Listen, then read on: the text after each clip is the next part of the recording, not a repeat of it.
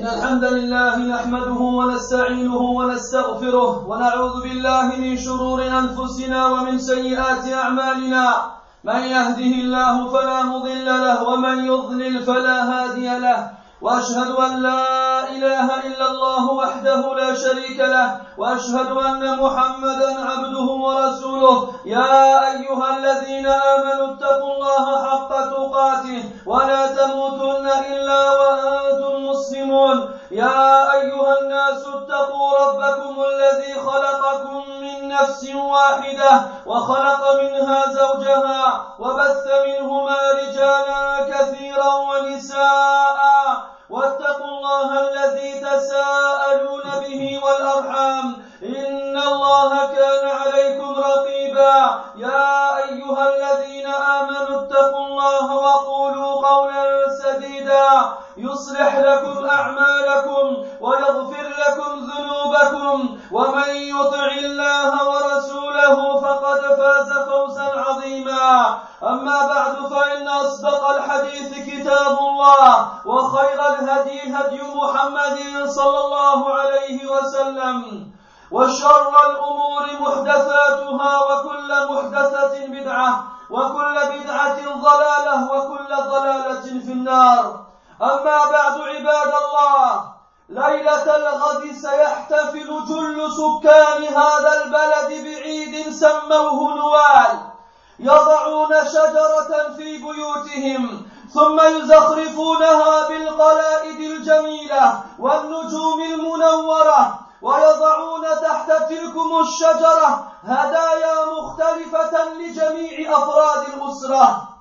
وأصل هذا العيد ليس كما يدعيه أصحاب الثقافة الباردة أنه يرجع إلى أمة قديمة من الأمم المشركة وإنما يذكر هذا العيد بمناسبة تجعل كظيظة من, كظيظة من الناس يزدحمون فيها ليسمعوا رهبانهم ليسمعوا رهبانهم يجددون ذكرى أعظم الافتراء على الله يجددونها لأجل ألا تنسى يقولون في هذه الليلة كذبا وزورا وبهتانا أن المسيح عيسى ابن مريم ولد في تلكم الليلة. ثم يقولون أن مريم البتول الطاهرة صاحبة لله وأن المسيح عيسى ابنه ابنه والعياذ بالله.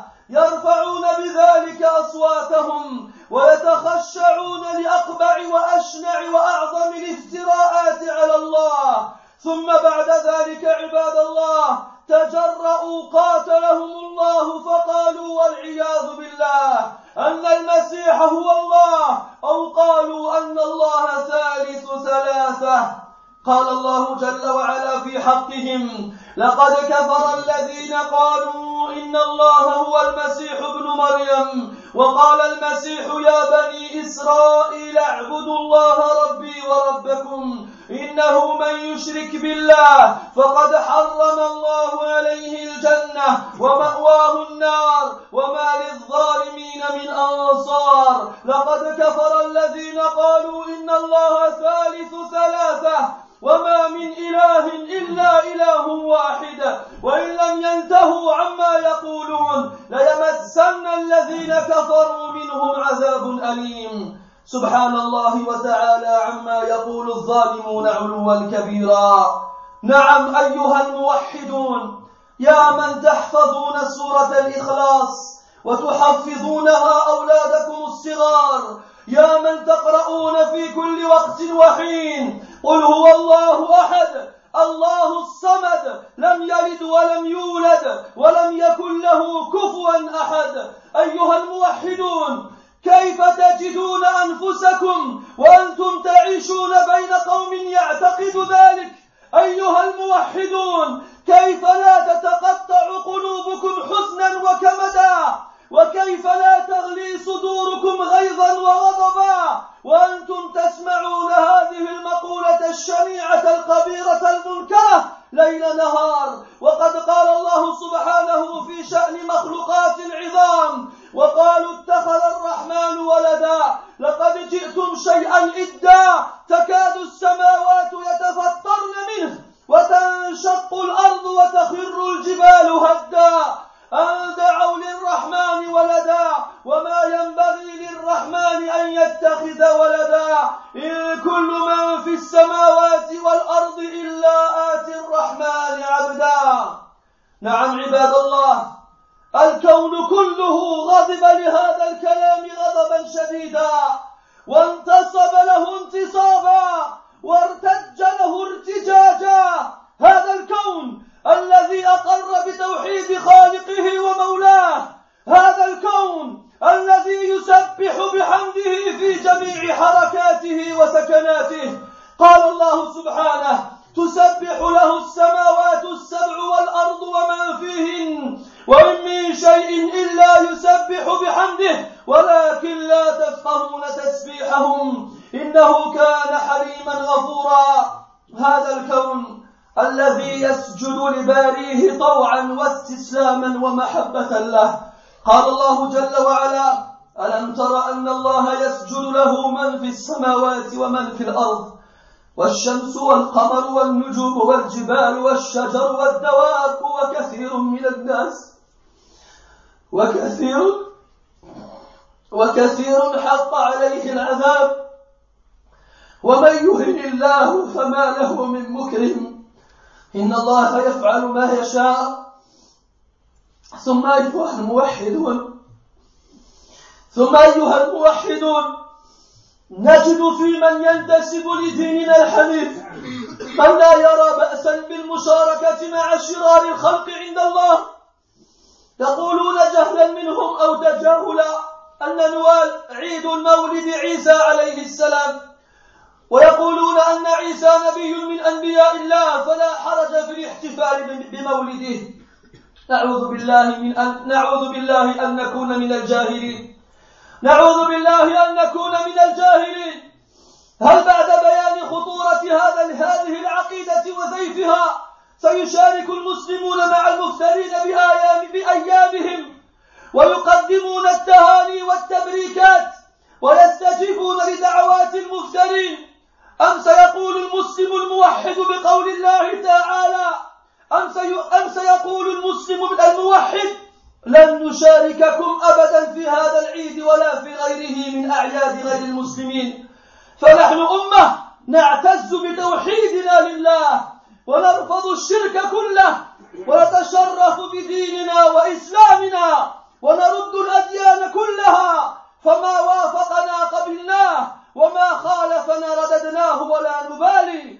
قل يا أيها الكافرون لا أعبد ما تعبدون ولا أنتم عابدون ما أعبد ولا أنا عابد ما عبدتم ولا أنتم عابدون ما أعبد لكم دينكم ولي دين. نعم عباد الله كيف نرضى عن بعض المنتسبين للعلم زورا؟ من يتظاهر في جميع القنوات ليفتي الناس بغير علم فضل وأضل؟ من اتخذه الناس رؤوسا يرجعون إليهم لحل مشكلاتهم وقضاياهم. لماذا؟ لأنهم معروفون لأنهم معروفون بالتسهل البالغ في الفتيا. فما من شيء تسأله عنه إلا قال لا بأس أو لا حرج. أتدرون أن بعضا من هؤلاء يقول بأن أصحاب الديانات الثلاثة كلهم مؤمنون وأنهم إخوة وأنه يجب التقارب فيما بيننا. سبحان الله سبحان الله. كيف يجتمع مؤمن يعتقد أن الله واحد لا شريك له لا أم له ولا أب ولا صاحبة له ولا ولد من مع من يعتقد عكس ذلك كيف يجتمع مؤمن مع من لا يؤمن بنبوة محمد بن عبد الله الهاشمي القرشي عليه أفضل وأزكى التسليم. وقد أخرج مسلم عن أبي هريرة رضي الله عنه أن النبي صلى الله عليه وسلم قال والذي نفس محمد بيده لا يسمع بي أحد من هذه الأمة يهودي ولا نصراني ثم يموت ولم يؤمن بالذي أرسلت به إلا كان من أصحاب النار. كيف يجتمع مؤمن بمن لم يرضى بالإسلام دينا؟ وقد قال سبحانه إن الدين عند الله الإسلام. وقال أيضا ومن يبتغي غير الإسلام دينا فلن يقبل منه وهو في الآخرة من الخاسرين. نعم عباد الله وما يستوي الأعمى والبصير ولا الظلمات ولا النور ولا الظل ولا الحرور وما يستوي الأحياء ولا الأموات. لا يستوي المؤمن مع الكافر. أم نجعل كالمفسدين في الأرض؟ أم نجعل المتقين كالفجار؟ كلا والله ليس هذا من الحكمة في شيء. أبعد هذا أيها الموحدون. يذهب المؤمن ليضع الشجرة في منزله ويهدي للقاصي والداني الهدايا. أبعد هذا أيها الموحدون. يذهب المؤمن ليهنئ جيرانه وزملاءه وكل من لقيه بهذا العيد القبيح. أي عار في أن تقول لمن يبركك بهذا العيد؟ هذا ليس عيد لي هذا ليس عيدا لي. أي عيب في أن تعتز بأن يكون جوابك أنا مسلم وليس لي عيد سوى العيدين والجمعة. العيب والعار والشنار أن يسمع المسلم كل هذا ثم يذهب يهنئ ويبرك المفترين على الله سبحانه. وقد قال جل وعلا وقد نزل عليكم في الكتاب أن إذا سمعتم آيات الله يكفر بها ويستهزأ بها فلا تقعدوا معهم حتى يخوضوا في حديث غيره. إنكم إذا مثلهم. إن الله جامع المنافقين والكافرين في جهنم جميعا. وقال تعالى وإذا رأيت الذين يخوضون في آياتنا فأعرض عنهم حتى يخوضوا في حديث غيره. وإما ينسينك الشيطان فلا تقعد بعد الذكرى مع القوم الظالمين. أخرج البخاري عن أبي هريرة رضي الله عنه أن النبي صلى الله عليه وسلم قال قال الله سبحانه كذبني ابن آدم ولم يكن له ذلك وشتمني ولم يكن له ذلك فأما تكذيبه إياي إياي فقوله لن يعيدني كما بدأني وليس أول الخلق بأهون علي من إعادته. وأما شتمه إياي فقوله اتخذ الله ولدا وأنا الأحد الصمد لم ألد ولم أولد ولم يكن لي كفءا أحد. اللهم إنا نبرأ إليك من عقيدة التثليث أو أن يكون لك ولد أو صاحبة. أقول ما تسمعون وأستغفر الله لي ولكم فاستغفروه إنه هو الغفور الرحيم.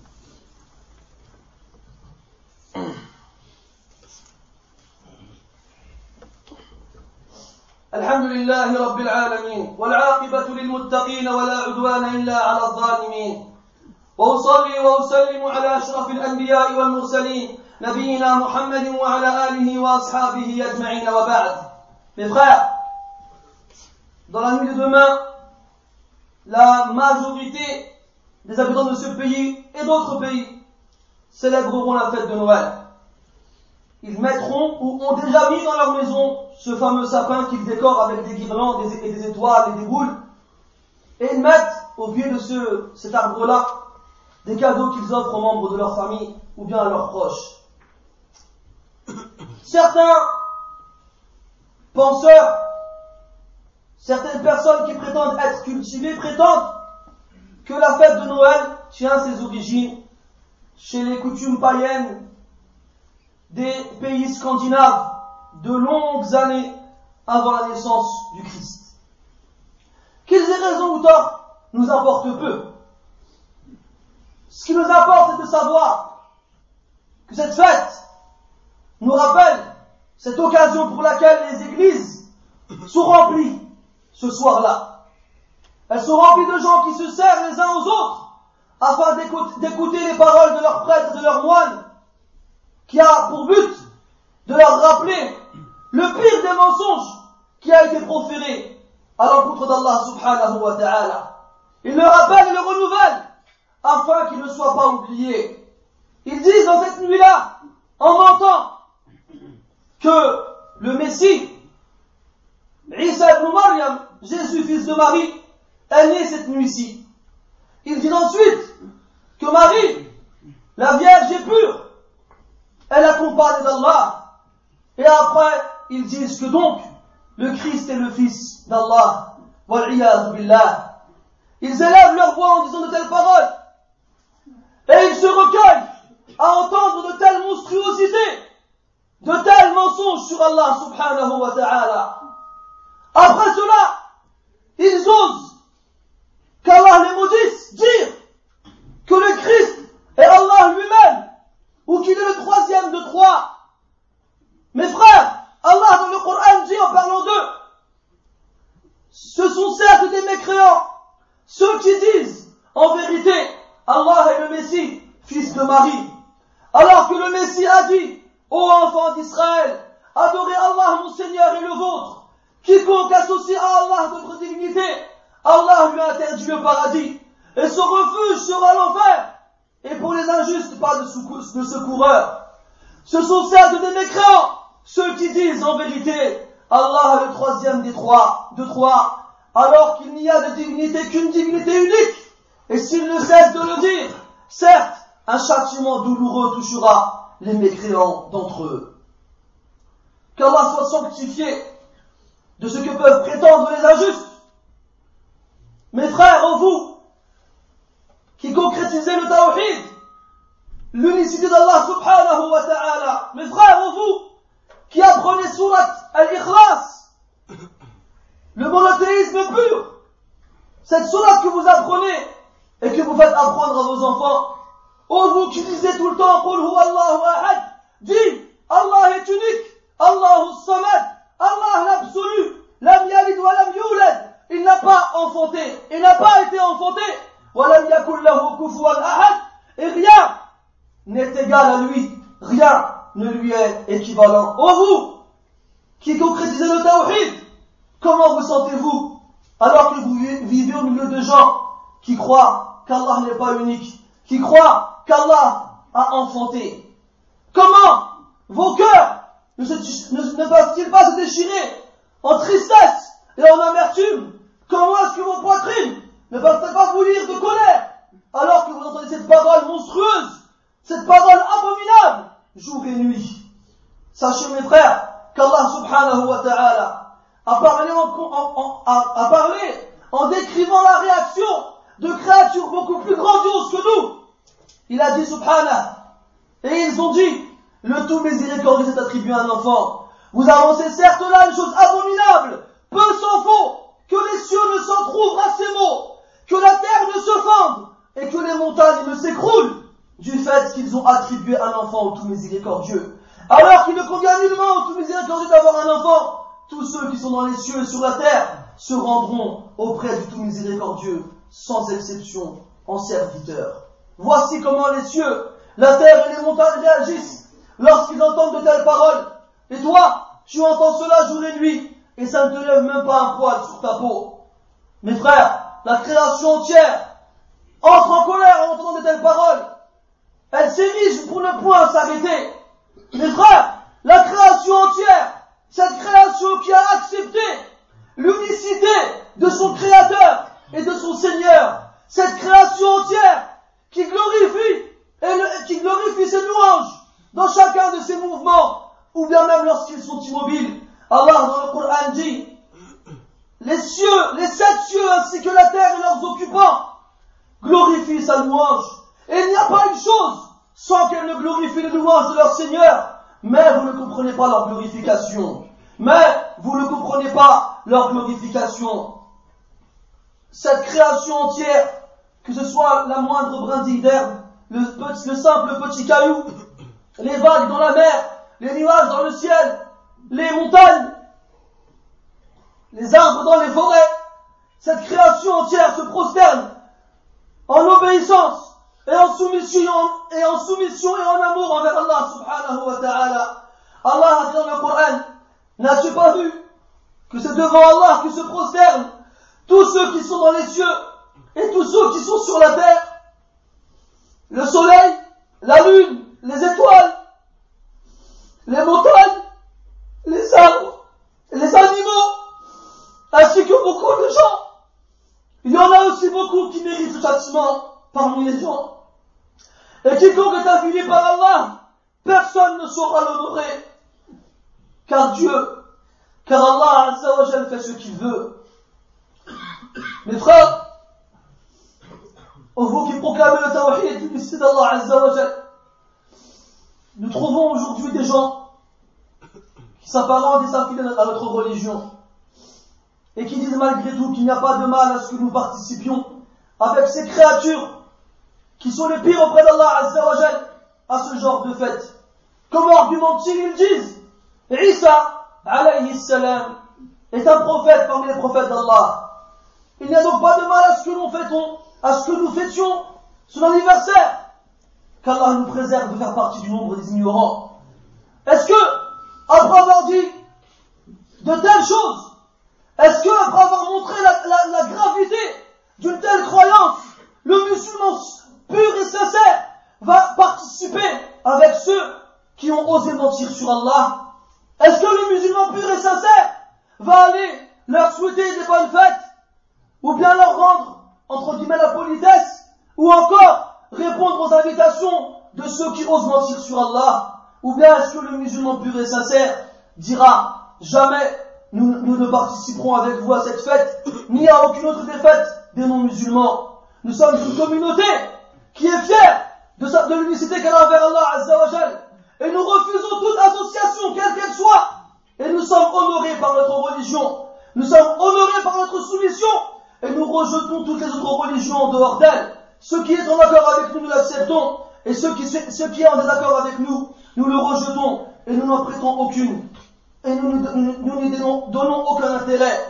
Allah a dit dans le Coran, cette surah que toi tu récites très souvent mon frère, dit, ô vous les mécréants, je n'adore pas ce que vous adorez, et vous n'êtes pas adorateurs de ce que j'adore. Et je ne suis pas adorateur de ce que vous adorez, et vous n'êtes pas adorateur de ce que j'adore. À vous votre religion, et à moi la mienne. Oui mes frères, comment est-ce qu'on peut être satisfait de certaines personnes qui prétendent être des savants?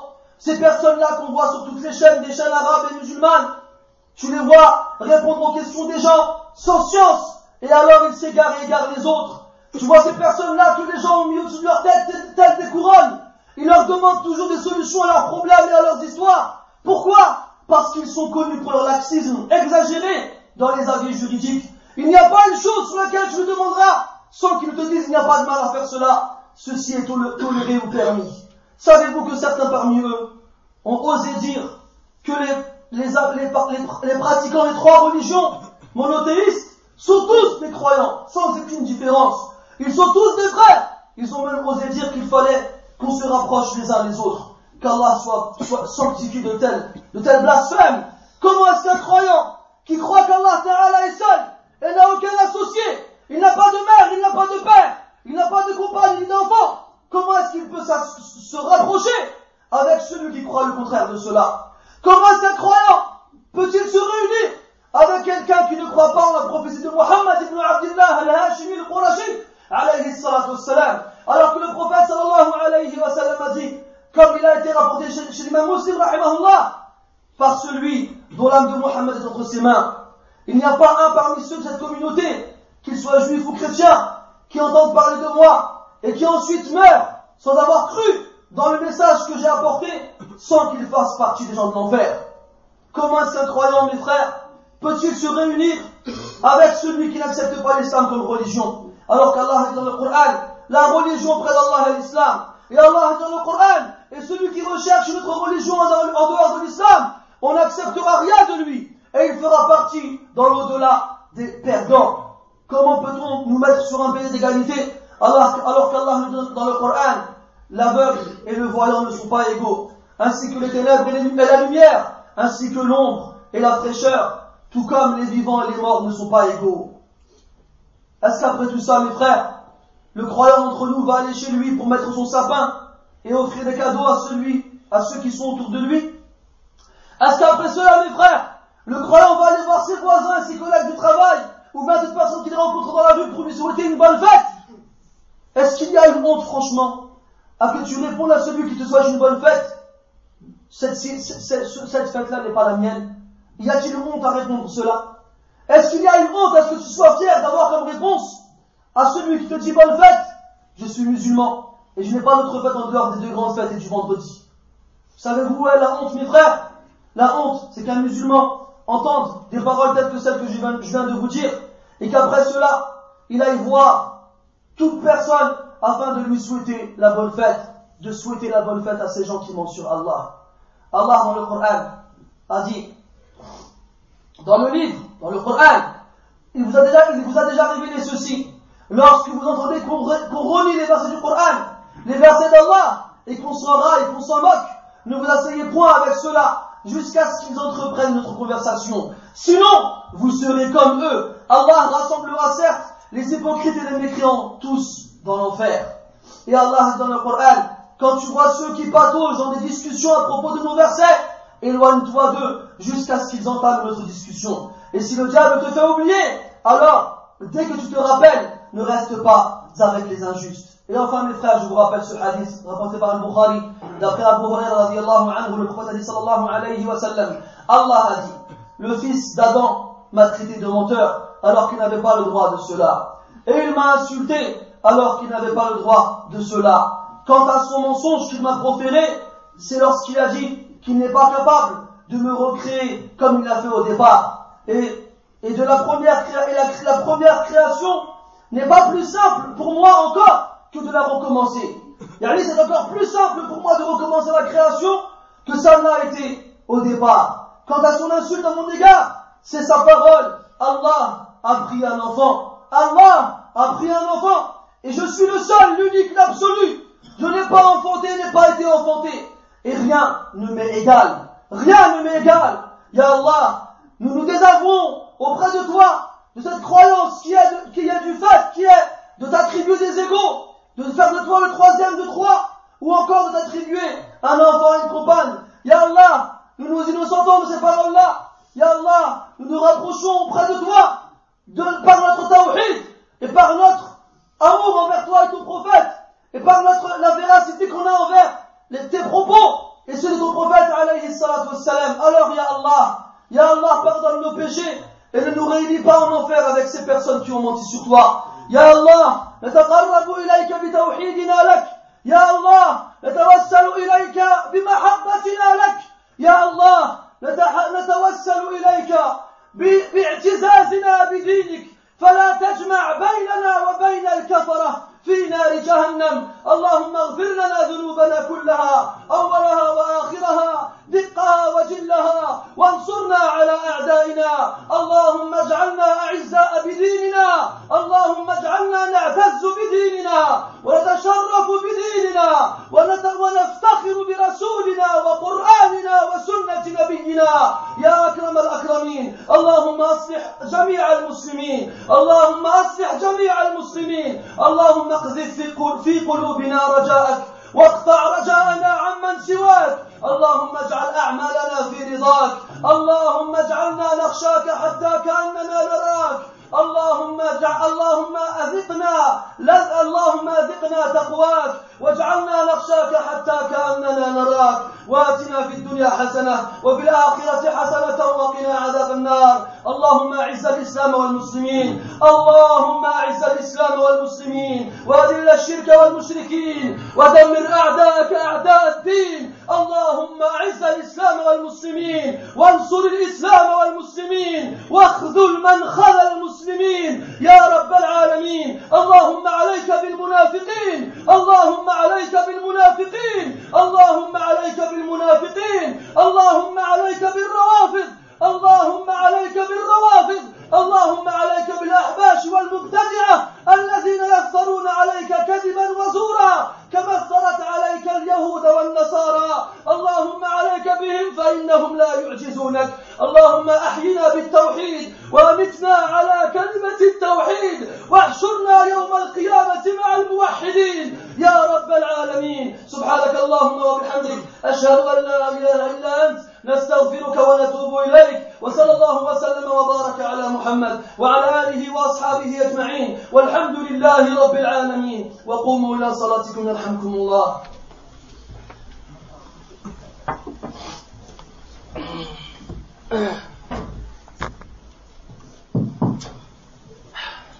الله أكبر الله أكبر. أشهد أن لا إله إلا الله.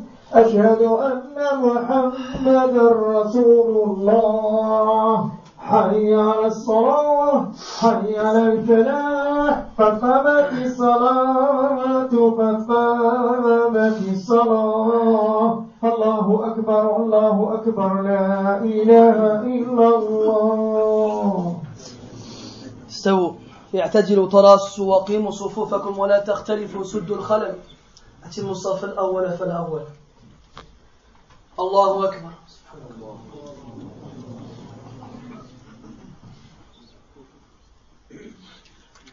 الحمد لله رب العالمين الرحمن الرحيم مالك يوم الدين إياك نعبد وإياك نستعين اهدنا الصراط المستقيم صراط الذين أنعمت عليهم غير المغضوب عليهم ولا الضالين.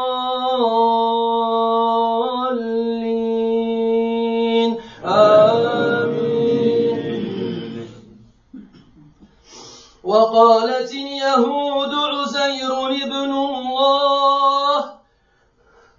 وقالت النصارى المسيح ابن الله.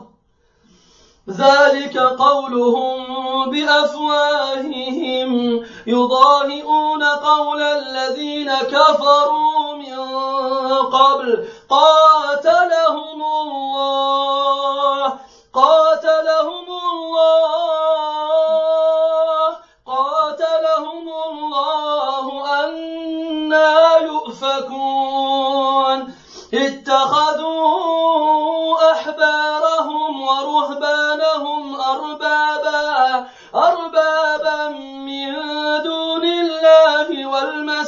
ابن مريم وما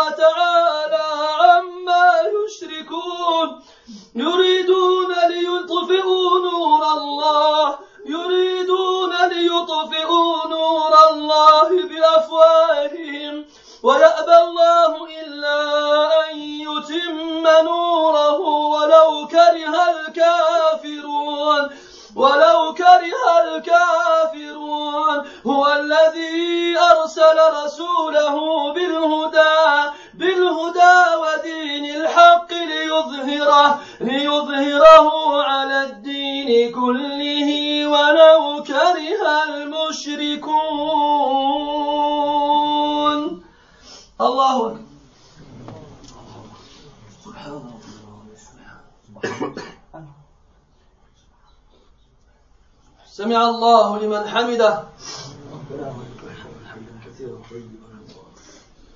الله أكبر.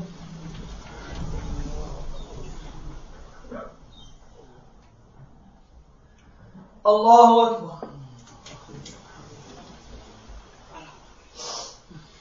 الله أكبر.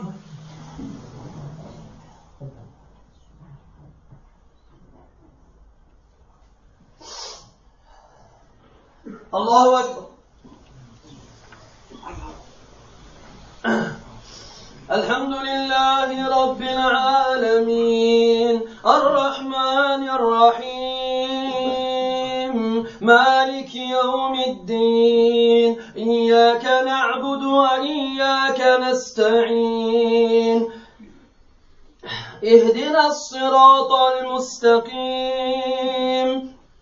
صراط الذين أنعمت عليهم غير المغضوب عليهم ولا الضالين.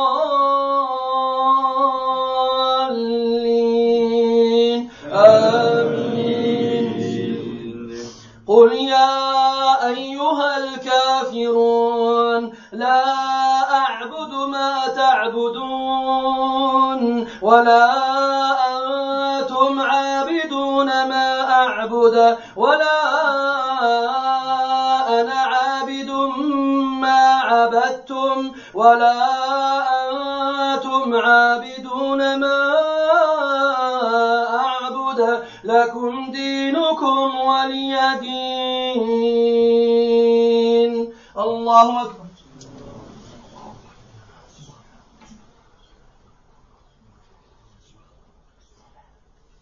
سمع الله لمن حمده. ربنا ولك الحمد حمدا كثيرا طيبا مباركا.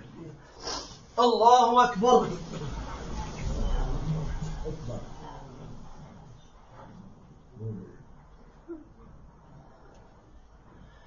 الله أكبر.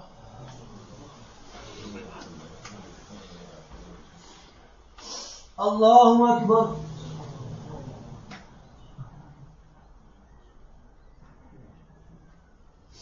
الله أكبر. الله.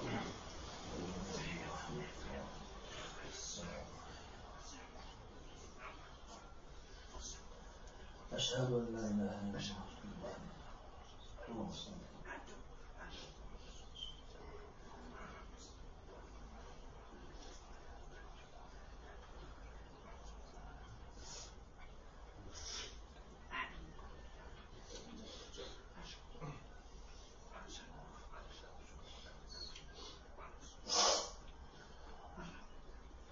السلام عليكم ورحمة الله. السلام عليكم ورحمة الله. استغفر الله استغفر الله استغفر الله اللهم انت السلام منك السلام تبارك يا ذا الجلال pas mes frères, barakallahu fikum, minimum 2 euros chacun, tout le monde. Personne ne quitte cet endroit sans avoir donné au moins 2 euros. barakallahu في الجميع وجعلها في ميزان حسناتكم